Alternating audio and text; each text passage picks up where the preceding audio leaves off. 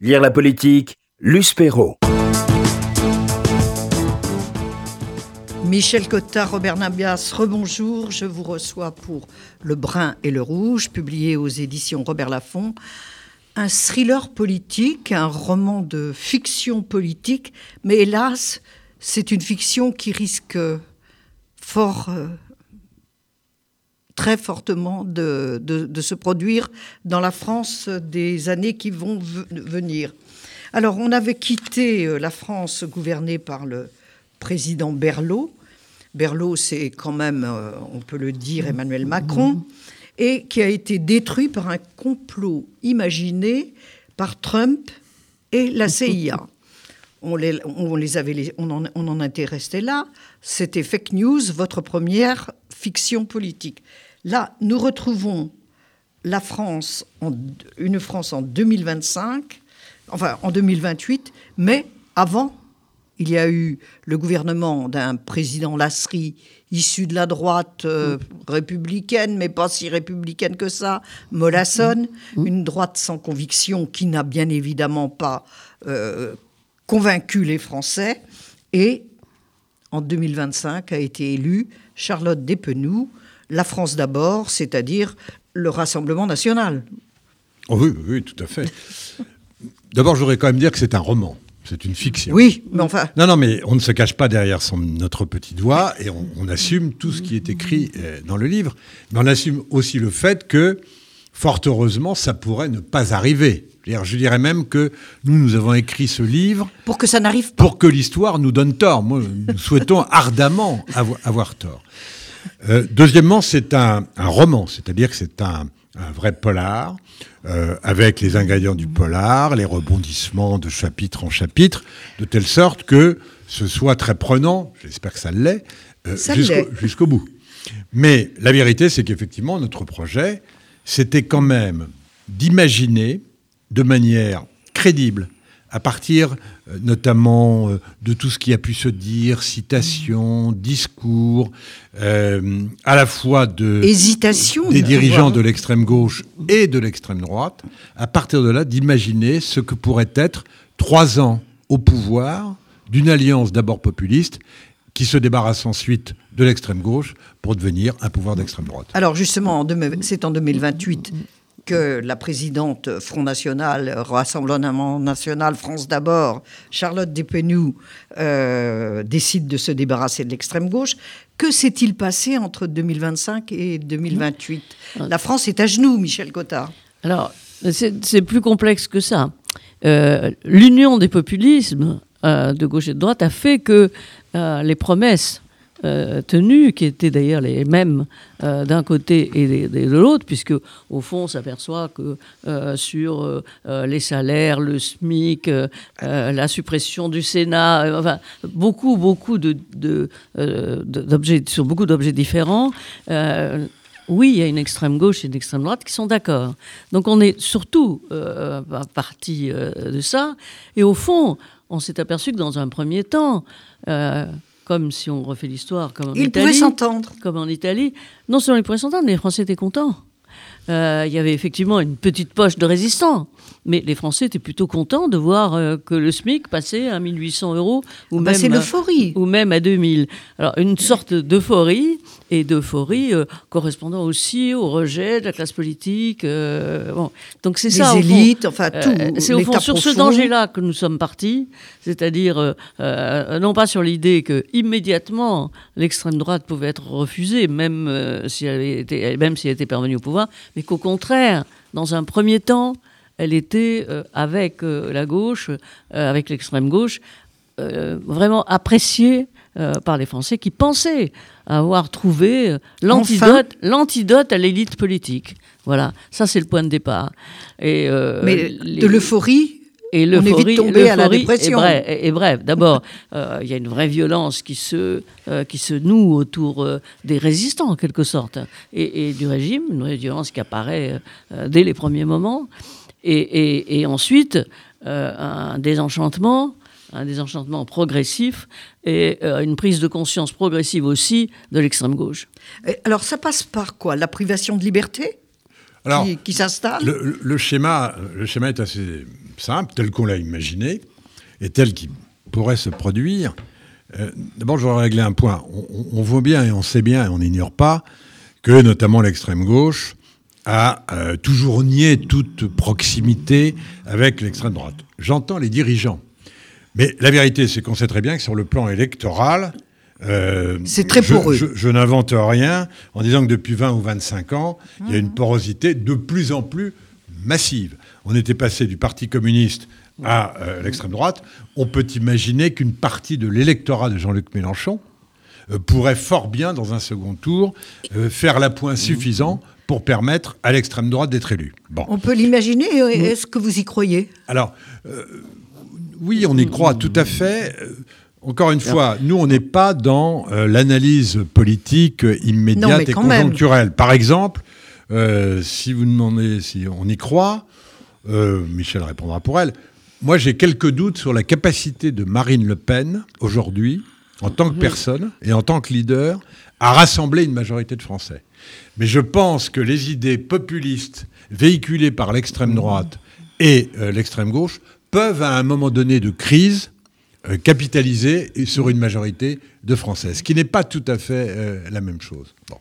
Pour répondre à votre question sur qu'est-ce qui se passe dans le déroulé, bah, il se passe que, effectivement, après une politique qui semble une politique extrêmement sociale, pas seulement sur le SMIC, mais la retraite à 60 ans, le- l'augmentation des prestations, Oui, on lâche surtout. Voilà. Qui, qui, d'ailleurs, euh, quand vous regardez bien, elle a aussi il y a une proximité de programme. hein. Bon, très bien. Avec euh, une politique souverainiste, protectionniste, anti-européenne, etc. Bien. On ferme les Euh, frontières. Enfin. Voilà. Sauf que les caisses sont totalement vides. Et que donc, dès la fin de la première année, comme prévu d'ailleurs, on peut imaginer, on voit bien déjà aujourd'hui que c'est compliqué de ne pas vider les caisses. Mais alors, dans ces conditions-là, pour se maintenir au pouvoir, on peut imaginer que euh, vraiment le pays soit au bout d'un an déjà, déjà en quasi-faillite. Et à ce moment-là, les premières dissensions entre l'extrême gauche et l'extrême droite se font jour, en particulier sur un dossier qui n'avait jamais été tranché, qui est celui de l'immigration, où là, ils ne sont pas d'accord. Et dans le cadre du roman, euh, par euh, des manipulations euh, que je laisse découvrir dans le roman, la présidente d'extrême droite se débarrasse de l'extrême gauche, mais au profit, elle assure son pouvoir, et un pouvoir quasi totalitaire, mais également avec l'obligation d'introduire tous ceux qui étaient restés à l'extrême droite, au bord de la route dans un premier temps, et qui vont rentrer dans le gouvernement. La droite de l'extrême La droite. droite de l'extrême droite. Justement, ce qu'on voulait démontrer, c'est que euh, les populismes tranquilles, euh, finalement, n'existent pas. Euh, Peut-être c'est c'est- c'est une de nos convictions qu'on peut, euh, qu'on peut naturellement mettre en cause, mais euh, et que derrière euh, tout populisme bonhomme, en quelque sorte, euh, il y a autre chose et que, euh, comme on l'a dit pour les mouvements euh, d'extrême gauche avec Trotsky, il y a toujours un mouvement plus pur qui est pur, le président. Et par conséquent, notre euh, héroïne, on n'a pas choisi justement que l'héroïne soit semblable à euh, Marine Le Pen. On a quand même un peu. C'est Marine et Marion. Euh, hein, euh, voilà, oui, on a un peu Marion et, et Ménard et Collard, Voilà, enfin c'est voilà. un personnage composite. Enfin, ils sont tous, enfin, ils sont quand même tous au gouvernement. Euh, euh, tous, tous les, tous les. Jeune femme, ça autour- ne convient pas quand même. Jeune femme avec du charme, ça ne convient pas vraiment à Marine Non, Le mais Pen. nous voulions C'est plutôt Marion. Mais encore une fois, Nous on- voulions, euh, c'est un roman, hein, c'est un roman, c'est-à-dire que euh, chacun des personnages était recomposé, euh, Bien sûr. euh, heureusement. Bref, C'est ce que je voulais roman. dire que à, à force de, euh, on, on voit très bien comment la, la jeune présidente, euh, qui par ailleurs n'a n'a pas que des, n'a pas que des défauts, et, et que on- on- de temps en temps, on, enfin, on peut la trouver euh, sympathique, mais comment elle-même est dépassée par quelque chose qu'elle ne maîtrise pas. Et la preuve, c'est que pendant tout ce livre, euh, viennent la, la- voir des patrons euh, qui lui disent attention, vous allez dans le mur, euh, qui se retrouvent en mauvaise posture. Viennent la voir des syndicalistes qui disent mais on peut peut-être vous aider et qui là sont en plus mauvaise posture. Et au fond, en, regardant, euh, euh, j'ai regardé de près moi pendant toute, pendant qu'on travaillait chacun de notre côté, puisque on a travaillé chacun de notre côté pour après écrire.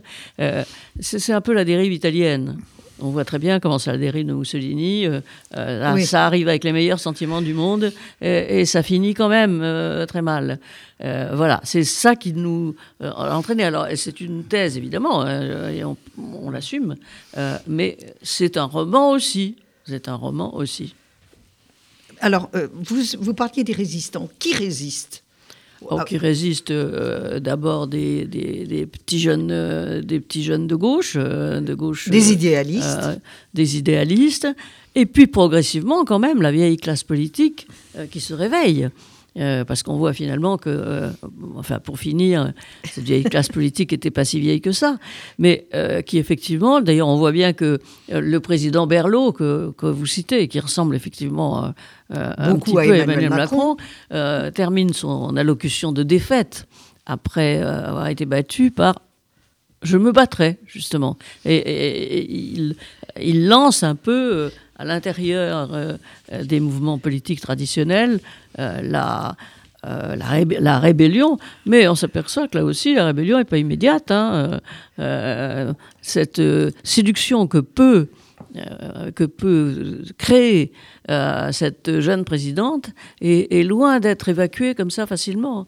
Il va falloir euh, beaucoup de rassemblements dans les rues, beaucoup de euh, de, de- de- de- des difficultés et beaucoup de privation des libertés Alors, pour que effectivement tout cela se retrouve dans un moment, mais il faut 3-4 ans.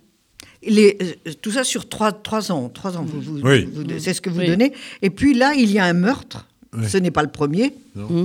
Mais il y a un meurtre qui déclenche Oui. tout. Le- euh, Alors là, on est dans le thriller. Absolument. Au début du livre, à la dixième page ou la quinzième page, il y a euh, le meurtre du ministre de la police qui était le plus proche euh, collaborateur de, de politique de, de, de la présidente.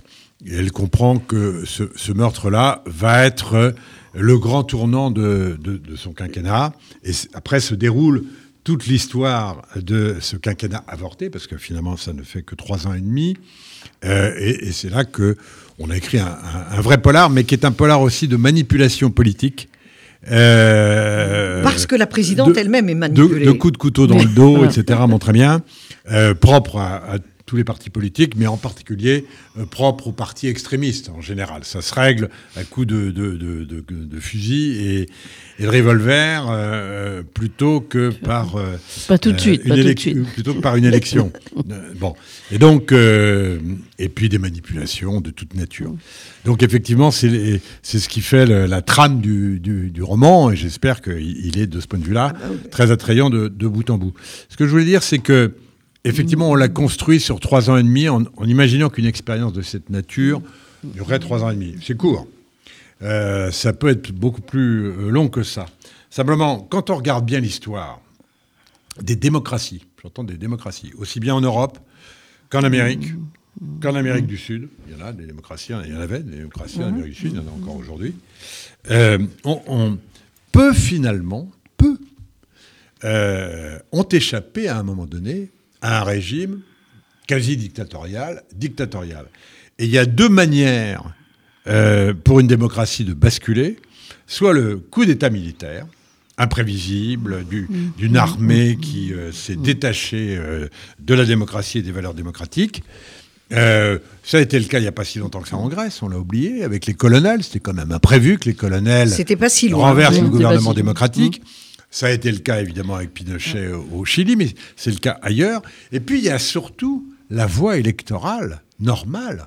Euh, et cette voie électorale euh, normale, euh, bah, elle s'est exprimée notamment en Italie. On ne parle pas volontairement, il n'y a aucun élément qui fait allusion exprès à euh, l'Allemagne hitlérienne, parce que précisément on ne voulait pas que ce soit excessif, on voulait que ce soit Bah, euh, quand même, crédible. il a été élu. Euh, mais Il a été élu. Hitler a l'histoire- été élu, tout de même. l'histoire, euh, Mais C'est l'histoire pas anodin. doit- on doit se rappeler que dans l'histoire, il fait partie euh, des criminels qui ont été élus démocratiquement.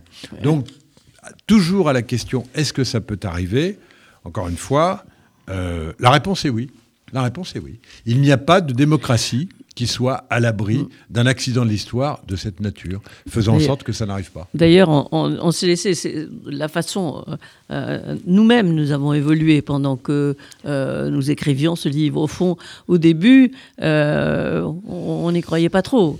Euh, on, on écrivait comme si c'était effectivement uniquement un roman. Et puis, euh, en, en écrivant progressivement, en voyant comment euh, comment ça pourrait comment ça pourrait se passer. Puis l'état d'esprit actuel, enfin l'opinion française actuelle et son hostilité à la classe politique, c'est surtout euh, c'est un mélange des deux évidemment. Ah non, mais les sondages sont clairement, on vous donne clairement raison. oui, non, les extrêmes ne peuvent prospérer euh, que parce que euh, euh, chacun critique la classe politique et que celle-ci est remise en cause par une majorité de Français, même lorsqu'ils en sont inconscients. Et puis, donc, on, a commencé en trouvant que cette hypothèse était une hypothèse de roman, de pur roman. Et, et puis, au fur et à mesure qu'on a écrit, euh, on se disait, ben, après tout, euh, après tout, pourquoi pas?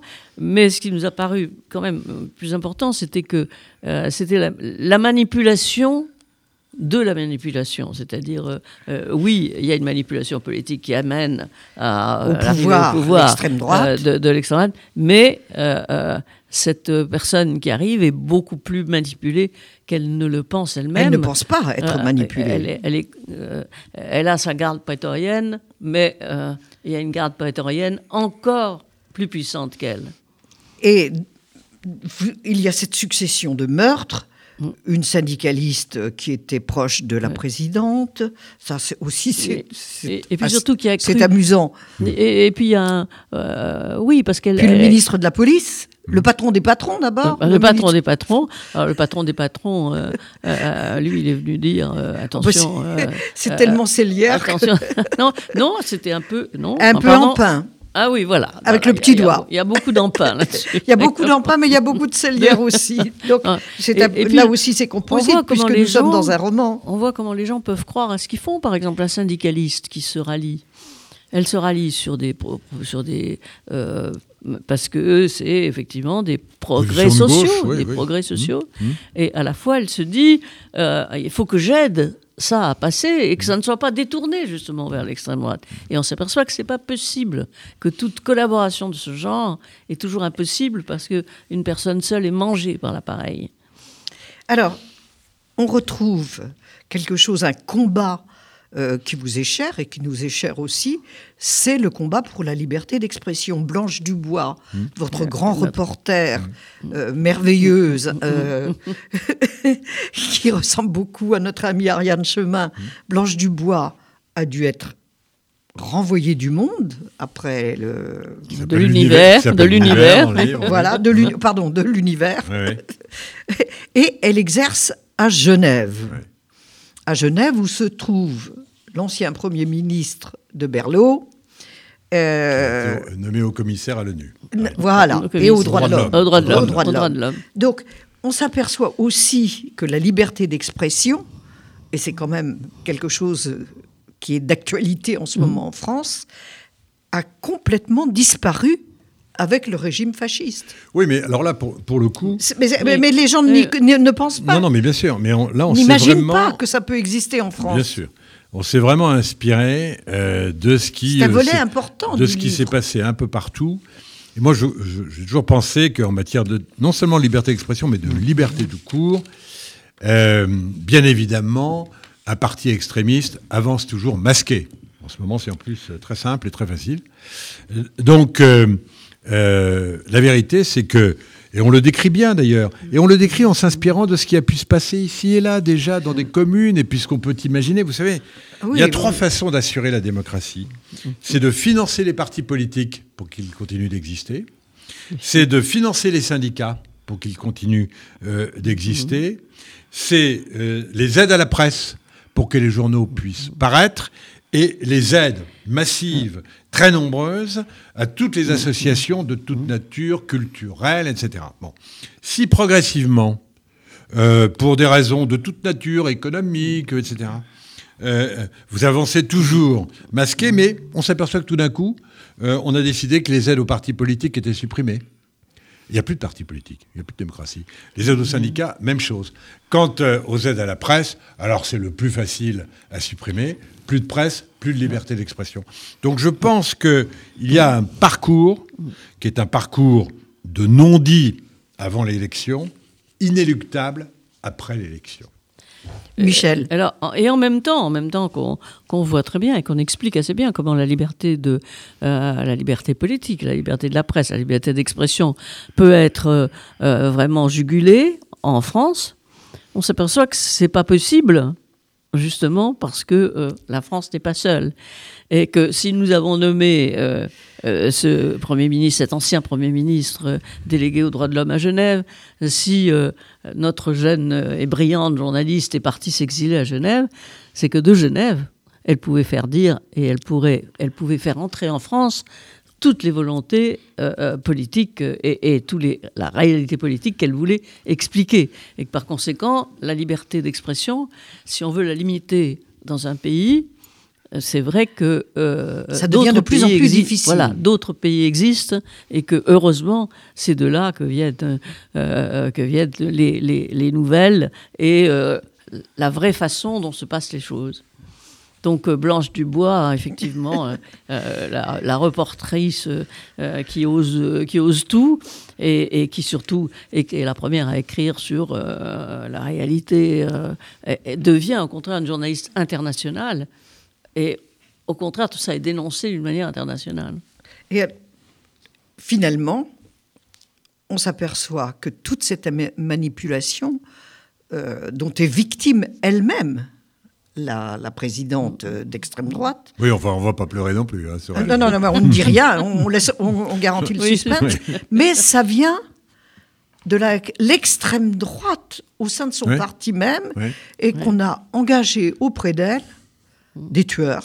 Oui, mais parce et que, tout est parti de là. On, on, va pas. Alors là, vite, pour le vite, coup, vite, parce on, on, on va, oui, puis on ne va, roman, du roman, on va pas révéler la fin, donc mais non, euh, mais voilà. Mais c'est ce qu'on dit depuis le début. Il y a un moment donné où une machine de cette nature se mettant en route, euh, elle s'emballe et, et, finalement. Euh, la présidente qui, qui, au départ, était persuadée d'assurer son pouvoir, est emportée et l'ensemble du régime est fracassé. Mais je ne veux pas en dire plus parce que là, pour le coup, c'est vraiment mm, mm, mm. le dénouement d'un polar. Et Michel Cotta, vous finissez quand même sur une note optimiste. Oui, euh, oui, plutôt. on ne va pas dire la, on ne va pas dire laquelle, mais enfin. Euh, oui, euh, vous voulez dire un ancien Premier ministre Enfin bon. Je... Non, non, non, Finalement, les manipulations des petits néo-nazis se, retournons, se retournent contre bah, eux. C'est notre optimisme à nous. C'est pas des petits néo-nazis. c'est des gros. Le problème, c'est que pour l'instant, on a, on a apparemment des petits néo-nazis ici et là. Là, c'est vraiment. Un euh, parti organisé le vice-premier ministre est un néo-nazi connu. Euh, dans, répertorié, et dont la tête est bien connue. Et dont la tête est bien connue, et ses, ses, affinités pour les affiches hitlériennes bien connues également. Alors, je rappelle le titre de votre ouvrage, le brun et le rouge, c'est paru aux éditions euh, Robert Laffont. C'est à lire impérativement, parce que si vous voulez imaginer ce qui peut arriver de pire en France. Et pour conclure, Robert Namias, je vais vous demander de lire cette citation de Françoise Giroud, qui me semble résumer tout le propos de votre livre. Oui, exactement. C'est d'ailleurs pour cela qu'on l'a mis en, exergue du livre. Je la lis. Ainsi commence le fascisme. Il ne dit jamais son nom. Il rampe, il flotte. Quand il montre le bout de son nez, on dit Oh, c'est lui Vous croyez? Ne faut rien exagérer. Et puis un jour, on le prend dans la gueule et il est déjà trop tard pour l'expulser.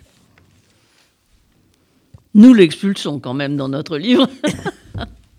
merci Michel Cotta, merci Robert Namias, Le Brun et le Rouge aux éditions Robert Laffont.